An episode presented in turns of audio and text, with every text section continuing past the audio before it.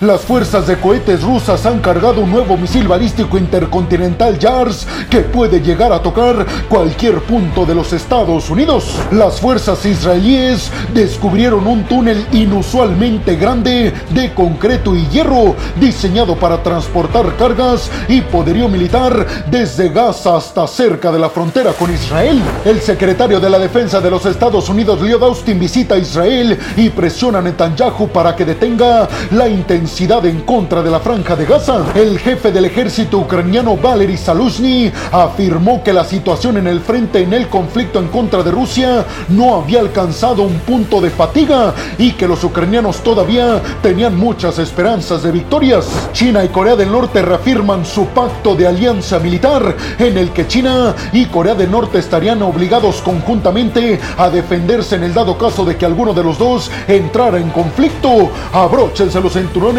porque aquí arrancamos. Y vámonos rápidamente hasta Rusia, cerca de la capital rusa de Moscú. Y es que precisamente en esta región las autoridades militares y de cohetes rusas anunciaron la implementación y la carga de un misil balístico intercontinental ruso JARS, que recuerden bien ustedes, puede llegar a tocar cualquier objetivo en Estados Unidos. Lo que significa esta noticia básicamente es que Rusia ha dejado listo y total y absolutamente operativo un nuevo misil intercontinental JARS, repito, capaz de llegar a Estados Unidos. Con esto, en el dado caso en el que Putin presione el botón nuclear, ese misil balístico intercontinental estaría listo para despegar. Este misil JARS ruso, llamado también RS-24, está diseñado para llevar en él múltiples cohetes que se pueden dirigir de manera absolutamente independiente al misil balístico les explico rápidamente cómo funciona. Imagínense que despega este misil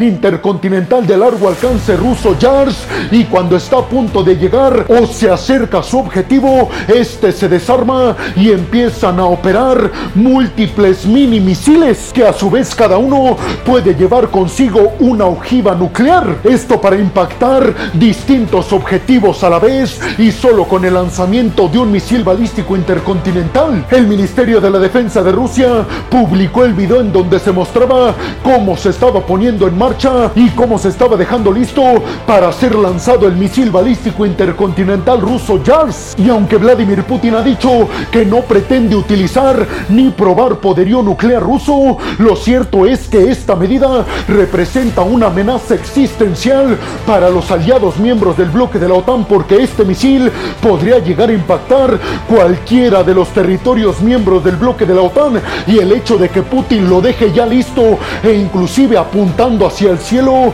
lo que significa es que en el momento en el que presione el botón nuclear, Rusia estaría preparada para llegar a tocar algún territorio de la OTAN. Es importante recalcar que Rusia y Estados Unidos controlan el 90%, escuchen bien, el 90% de todas las ojivas nucleares que existen en el mundo. Rusia tiene alrededor de 5.889 ojivas nucleares y está Estados Unidos alrededor de 5.244 y de estas ojivas nucleares, tanto Rusia como Estados Unidos tienen desplegadas, es decir, listas para utilizarse, alrededor de 1.660. Es decir, que el futuro de la humanidad prácticamente depende de que Estados Unidos y Rusia no decidan presionar el botón nuclear. ¿Ustedes qué piensan? ¿Qué creen que pretende Putin dejando absolutamente listo y operativo un nuevo misil intercontinental?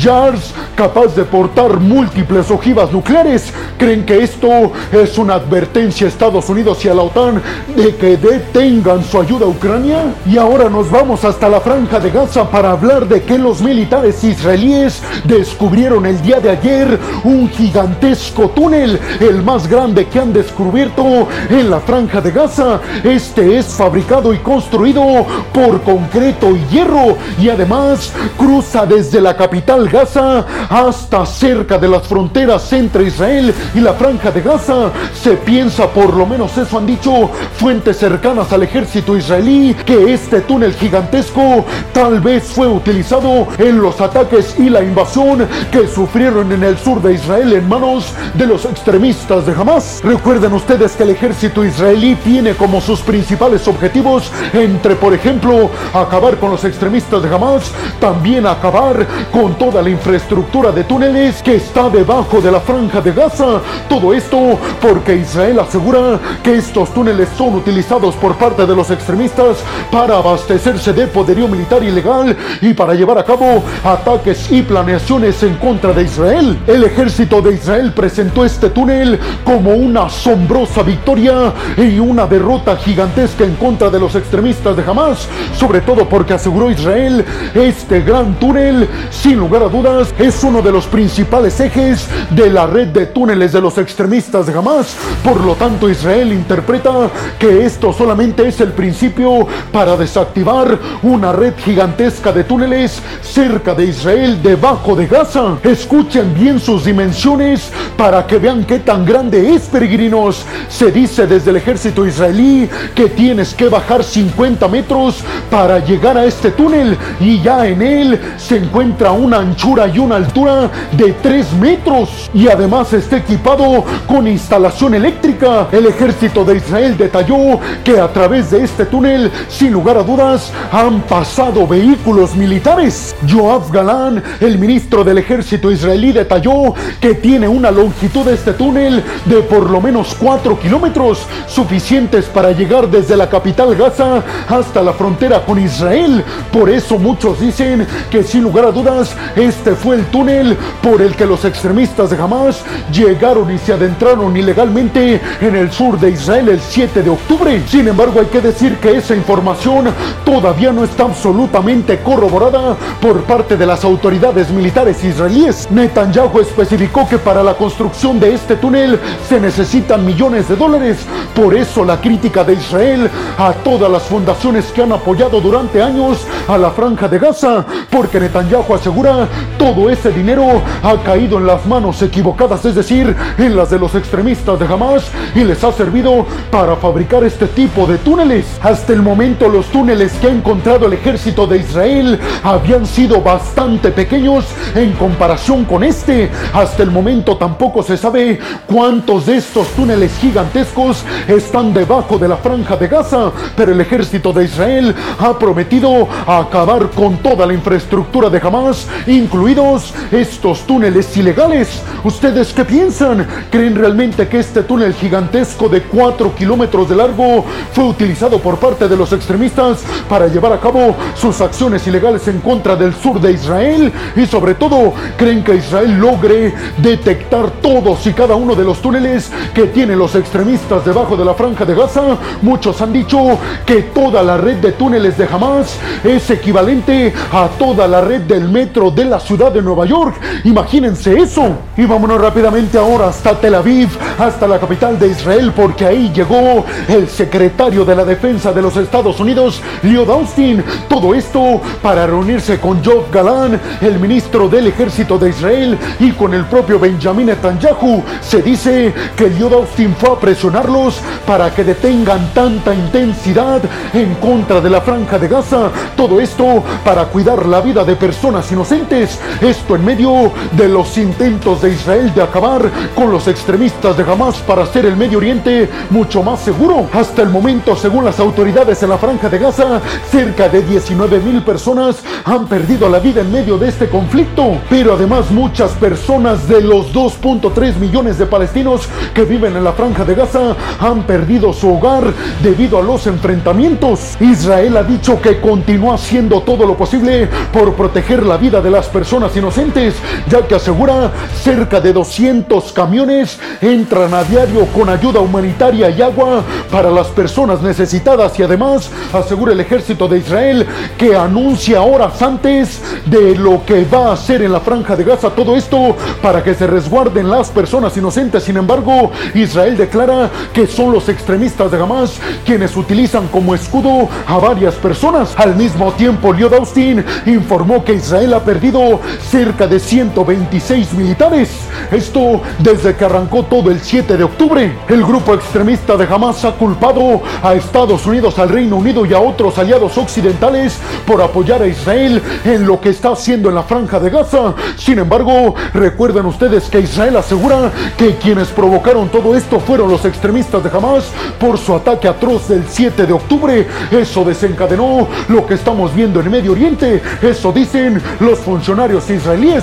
Pero ustedes qué piensan? ¿Creen realmente que Estados Unidos logre hacer que Israel sea más precavido con todas sus acciones en la franja de Gaza? Y sobre todo, ¿ustedes confían en las cifras que dan a conocer los propios extremistas de Hamas? Y vámonos rápidamente hasta Ucrania ahora para hablar de que Valery Saluzny, el comandante en jefe de las Fuerzas Armadas ucranianas, detalló que el ejército ucraniano en estos momentos no está estancado y que no está en una etapa de desgaste aún en frente de las tropas rusas en el este y en el sur de Ucrania. Sin embargo, estas declaraciones contrastan y mucho con las que dio previamente hace un mes a The Economist, esto en el Reino Unido en una entrevista cuando aseguró que ya en estos momentos el conflicto entre Ucrania y Rusia estaba entrando en una etapa de desgaste que le beneficiaba a Rusia. Ante esto, parece ser que Zelensky no estuvo de acuerdo y le llamó la atención al comandante en jefe de las Fuerzas Armadas ucranianas y por eso ahora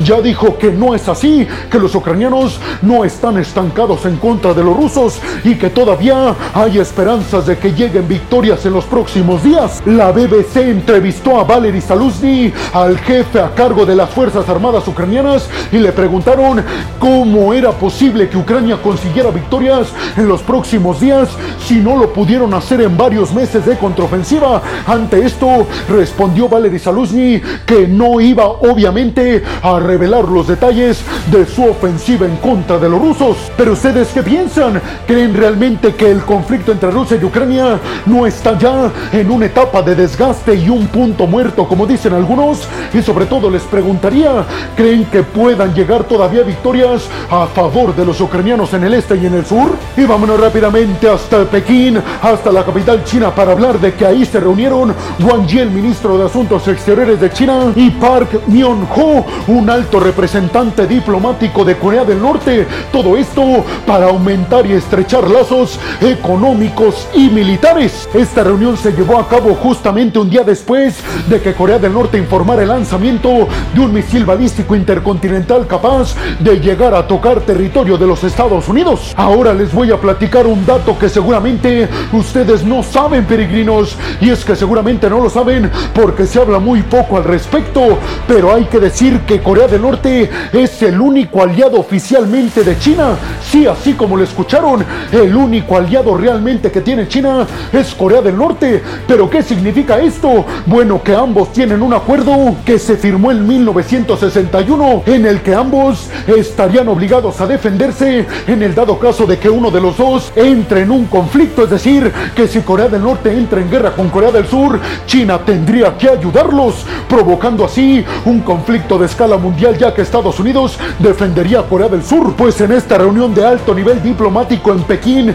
entre China y Corea del Norte coincidieron en que debido a tanta peligrosidad que representa Estados Unidos y sus aliados en la región del Indo-Pacífico, es necesario que ambos países refuercen su alianza comercial. Se dice que Corea del Norte está aumentando su riqueza enviando trabajadores a Rusia y a China y para que el gobierno de Kim Jong-un obtenga ingresos en monedas internacionales y poder financiar así sus programas militares. Pero hasta el momento esa información no se ha corroborado. Ustedes ya sabían este tema de que Corea del Norte es el único aliado oficial que tiene China. ¿Sabían que China estaría obligado a defender a Corea del Norte en el dado caso de un enfrentamiento con los del sur? Y bueno, hemos llegado al final del video del día de hoy. Les quiero agradecer muchísimo todo el apoyo que me dan. Sin ustedes, yo no podría dedicarme a lo que más me apasiona en mundo. Así que muchas, pero muchas gracias, peregrinos. Sin más por el momento, nos vemos en el siguiente video de Geopolítica. Hasta la próxima.